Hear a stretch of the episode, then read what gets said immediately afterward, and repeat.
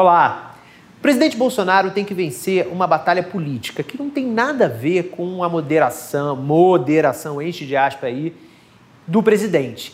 É conseguir aprovar o nome dele para o STF, o André Mendonça, o ex-advogado-geral da União, que está batendo de porta em porta sem sucesso no Senado para conseguir ser sabatinado e depois votado e aprovado para chegar ao STF e substituir de fato o ministro Marco Aurélio Mello, que se aposentou. No diagnóstico de hoje, eu vou falar sobre qual é a real situação dessa indicação e por que, que já começaram a chegar à mesa do presidente propostas alternativas ao nome do André Mendonça. Porque, embora ele esteja indicado, muita gente está trabalhando para pegar esse lugar. Vamos fazer uma recapitulação? O André Mendonça é um nome terrivelmente evangélico, para usar uma expressão do próprio presidente, que o Bolsonaro tirou da cartola para atender a uma promessa feita por ele, não foi uma exigência, de indicar um ministro evangélico ao STF. Mais ou menos a gente já sabia que seria o André há alguns meses. Havia algumas outras pessoas no páreo, por exemplo, o presidente do STJ, Humberto Martins, que é evangélico, mas foi prejudicado pelo fato de ser próximo do Renan Calheiros, algoz do presidente na CPI. Havia também é, juízes de, de, primeira instância, desembargadores é, também evangélicos correndo por fora e um nome não evangélico que beijou a mão dos bispos, mas segue católico, que é o Procurador-Geral da República, Augusto Aras. Indicado o André Mendonça em julho, no início de julho, então, portanto, vamos lembrar que já fez aniversário de dois meses a indicação dele, começou uma outra via crucis, para usar uma terminologia religiosa, já que se trata de uma indicação abertamente feita segundo esses critérios. A via crucis do André Mendonça, até agora, não mostrou que vai ter um final feliz. O grande, a grande pessoa que inviabiliza a indicação dele chama-se Davi Alcolumbre, o ex-presidente do Senado que é atualmente presidente da Comissão de Constituição e Justiça do Senado, e cabe a ele marcar na CCJ a sabatina do André e posteriormente a votação dele na CCJ para depois o nome, se aprovado, ir ao plenário. Só que o Davi está em pé de guerra com o governo faz alguns meses. Ele considera que perdeu muito poder depois que saiu da presidência do Senado. Ele queria ter ficado como o responsável pela distribuição das chamadas emendas de relator, que são aquelas emendas que o governo usa para fazer o orçamento secreto.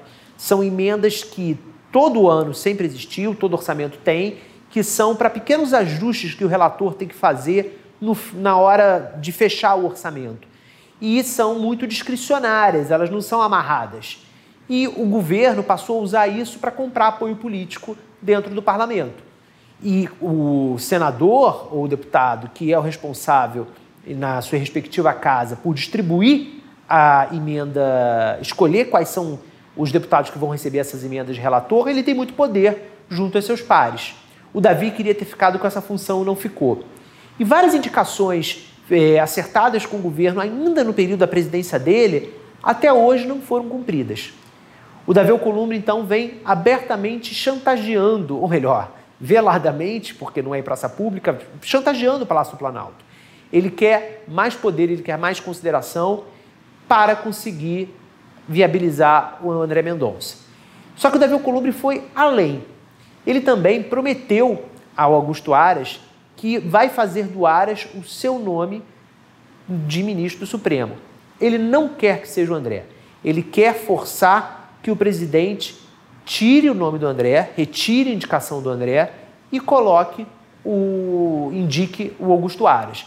Assim, o Davi chancelaria o nome do Aras e seria visto como uma pessoa que fez o ministro Supremo e teria, portanto, o poder que ele quer recuperar devidamente recuperado. O Aras, sabedor disso, e o próprio Humberto Martins, que eu citei há pouco, presidente do STJ, eles continuam no páreo, continuam se articulando.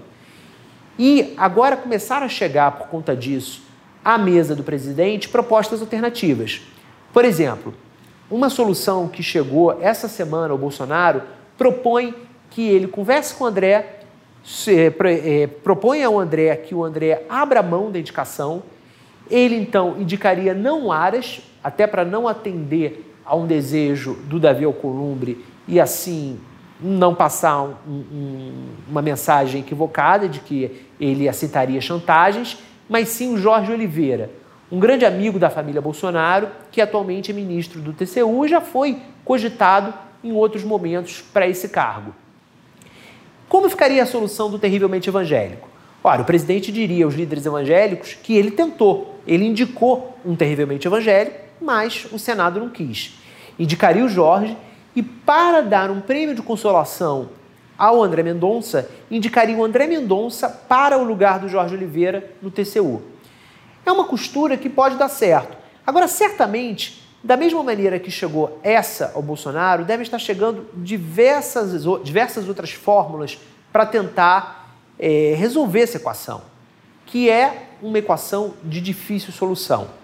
O Davi Alcolumbre não quer abrir mão, o Bolsonaro também não quer o ônus de ter que retirar a indicação, e o André Mendonça está sendo resiliente, ele segue tentando. Ele tem reclamado dos bastidores de ter sido abandonado pelo presidente ele diz que foi jogado aos leões e que o Bolsonaro não está mais fazendo nada para viabilizar o nome dele, mas não se é, ruboriza de seguir tentando. É, recentemente eu contei na coluna uma história do, dos detalhes né, do, da saga do André Mendonça para tentar ser recebido pelo Renan Calheiros, que tem gerado cenas constrangedoras. É, outro dia o André Mendonça telefonou no início da noite para o gabinete do Renan Calheiros e, é, sabendo que o, o, o, relator da CPI estava lá, porque era um horário que não estava tendo CPI, ele imaginou que o, que o Renan estivesse no gabinete, perguntou se podia dar uma passada é, para tentar conversar com o Renan, que é uma das principais resistências ao nome dele. E o Renan foi, digamos, um pouco maldoso. Falou: ah, segue, fala para ele seguir tentando, vai ligando que uma hora dá certo. É uma conversa para muito tempo e eu hoje não tenho tempo para receber o André Mendonça. Esse tipo de episódio é muito. Esse tipo de episódio retrata muito bem a situação do, do André. É uma situação quase que de humilhação pública. Quanto tempo que ele vai aguentar isso? Quanto tempo que o governo vai seguir nessa batalha? Quanto tempo Davi Alcolumbre também vai conseguir resistir às pressões que vem sofrendo. Os líderes evangélicos, por exemplo, estão indo diretamente ao Rodrigo Pacheco, presidente do Senado, para fazer pressão sobre o Davi Alcolumbre. Isso tudo a gente vai ter que aguentar os próximos capítulos da Via Crucis do André Mendonça. Valeu!